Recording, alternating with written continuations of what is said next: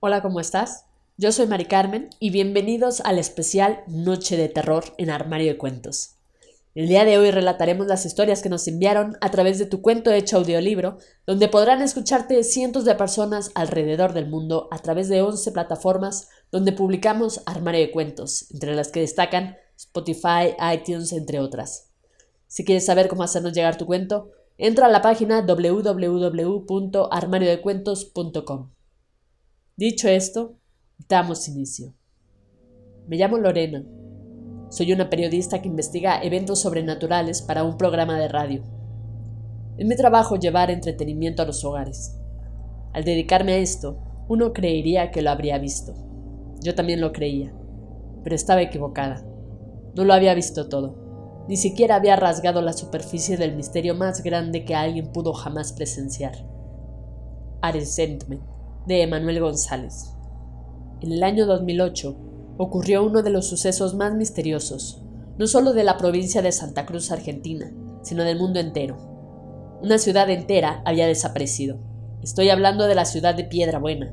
6.405 personas desaparecieron en un instante, más específicamente el 23 de septiembre, en algún momento entre las 13 y las 13.07 horas. Sí, en un tramo de siete minutos, la historia de la humanidad cambiaría para siempre. En cuestión de minutos, fuerzas policiales, del ejército, bomberos y personal sanitario se hicieron presente. Y no podía faltar obviamente los periodistas, buscando la primicia de lo que sería la historia del siglo. Más de 6.000 personas desaparecidas. Si eso no era una increíble primicia, nada lo era.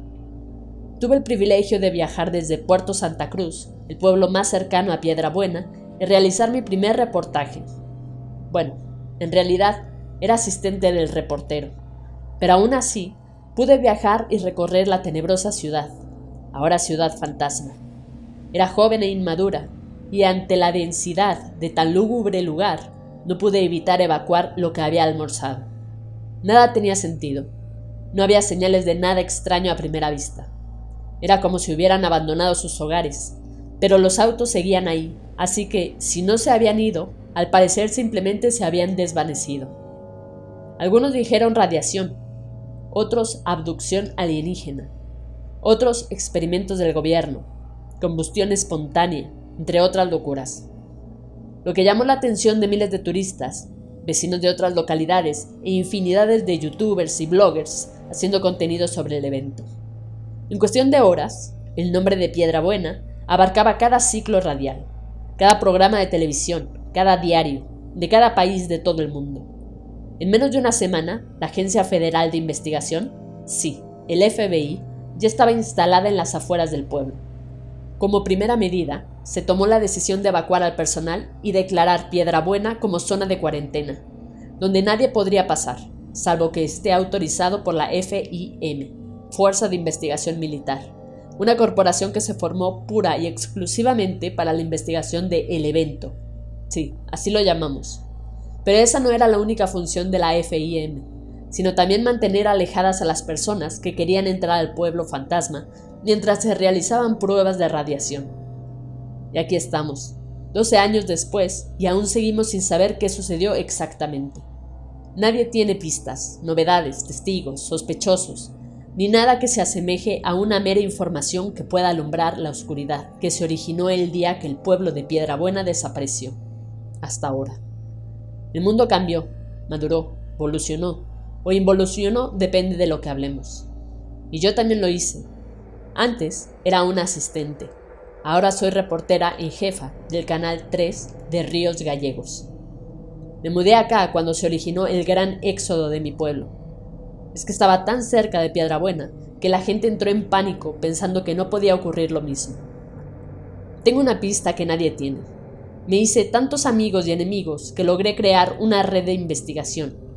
Y algunas estafas, no lo voy a negar, que me llevó a ver un video clasificado por la FIM donde se ve un hombre vestido de saco negro que entra caminando a Piedra Buena a las 12.58 y luego lo vemos saliendo corriendo a las 13.11. O sea, si las desapariciones ocurrieron entre las 13 y las 13.07, podríamos decir que este hombre lo vio todo. ya que se fue cuatro minutos después cuando se estimaba que se produjo el evento. Así que, ¿quién es este misterioso uniformado? ¿Por qué aparece caminando desde la ruta? ¿Por qué se va caminando sabiendo que le esperan cientos de kilómetros de puro desierto? ¿Es un simple testigo o un sospechoso? Si fuera un sospechoso, ¿cómo hace un solo hombre para desaparecer miles de personas en apenas unos minutos? Luego de ver el video clasificado, gracias a un contacto que tengo en la agencia de FIM, decido que lo mejor será seguir investigando, por lo que posteo en un portal anónimo de la Deep Web si alguien sabe quién es ese hombre. Una jugada delicada que hay que saber manejar. La Deep Web es un lugar oscuro lleno de personas oscuras, pero si uno sabe cómo moverse, puede ser una fuente de gran ayuda. Comienzo a filtrar los comentarios inútiles, y luego de casi 20 minutos de eliminar pedidos de fanboys de lo paranormal, llego a la conclusión de que quizá cometí un error al tratar de investigar en ese lugar. Luego de unos minutos más, suena una notificación, pero esta vez no es un comentario, sino una foto. Una foto de un hombre de saco tomando un café, con exactamente la misma ropa. Sé que puede ser casualidad, pero algo me dice que esto es real.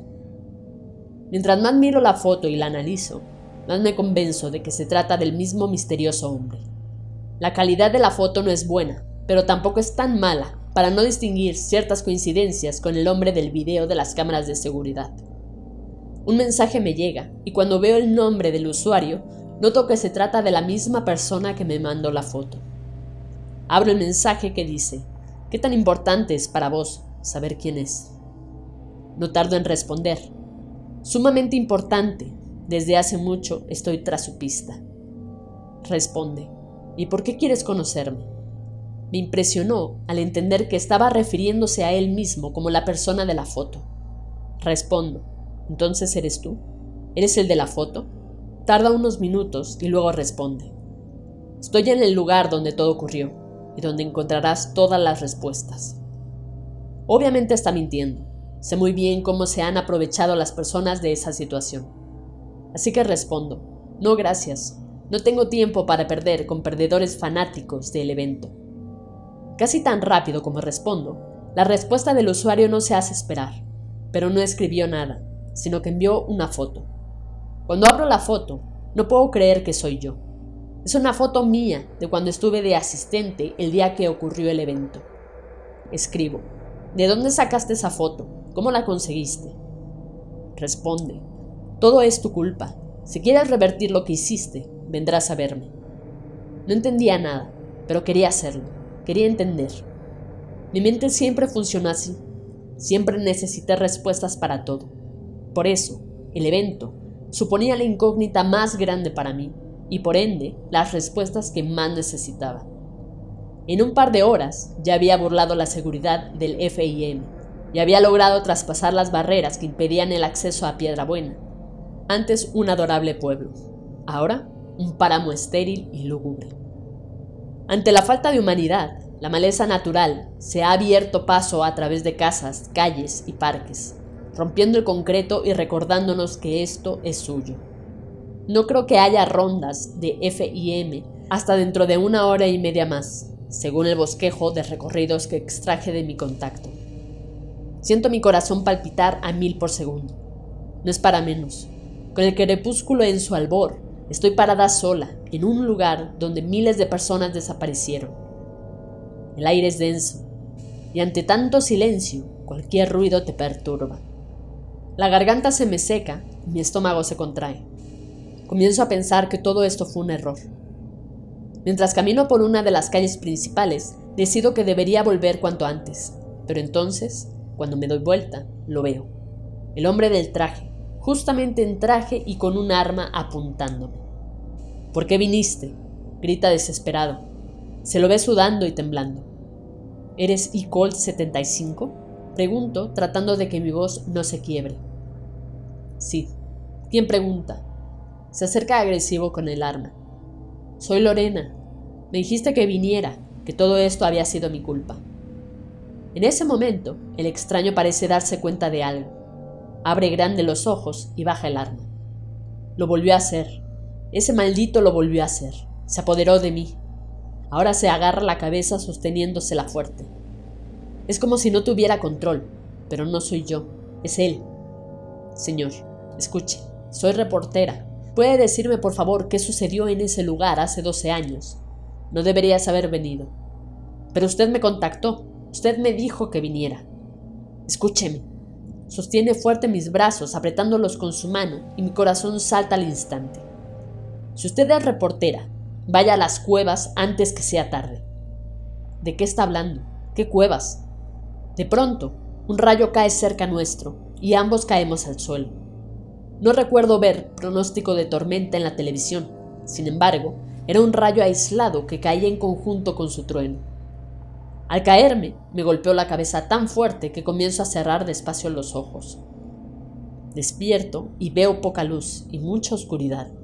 Es como si estuviera en una cueva. Me duele la cabeza, veo un poco borroso y tengo mucho miedo.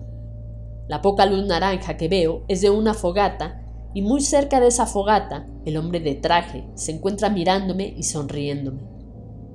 No es una sonrisa normal, no es simpática, es una sonrisa sarcástica, una sonrisa que denota doble sentido e iniquidad. Una sonrisa que atraviesa mi alma y por eso retraigo asustada por su mirada. No pareciera un simple hombre que me atendió antes del rayo parece alguien más. ¿Quién sos? Pregunto con lo poco de voz que me queda. Yo soy. Su voz ahora es más grave y profunda, como si fueran muchas voces a la vez igual de profundas y poderosas. ¿Quién? ¿Quién sos? Ingrid Cole. Responde finalmente y luego apunta su dedo hacia arriba. Miro hacia donde apunta y el impacto me ahoga. Son personas, Personas desnudas con la mirada vacía, suspendidas en el aire, inanimadas en una levitación perpetua. No creo que estén muertas, pero no sé si les puedo llamar vivas. El ciclo se completó. ¿Qué? ¿Qué ciclo? ¿Qué le hiciste a esas personas? El experimento ha finalizado, pero tendrá un precio que deberás pagar con tu vida. ¿Ellos se salvan? Si pago con mi vida, ¿ellos vuelven? Sí. Si pagas con tu vida, serán libres. Aceptas el sacrificio. Era mi trabajo llevar entretenimiento a los hogares. Al dedicarme a esto, uno creería que lo habría visto. Yo también lo creía, pero estaba equivocada. No lo había visto todo, ni siquiera había rasgado la superficie del misterio más grande que alguien pudo jamás presenciar. Y ahora que lo he hecho, ¿Realmente estoy dispuesta? Sí, lo estoy. Y entonces todo se apaga. Es como nacer. Lo primero que percibimos es oscuridad. Lo más lógico es que volvamos a ella. Lo que estaría pasando desde las 3 de la mañana, para los que recién nos están sintonizando, estoy en directo desde el Piedra Buena, donde miles de personas están llegando desde una cueva que se encuentra a unos 12 kilómetros del pueblo.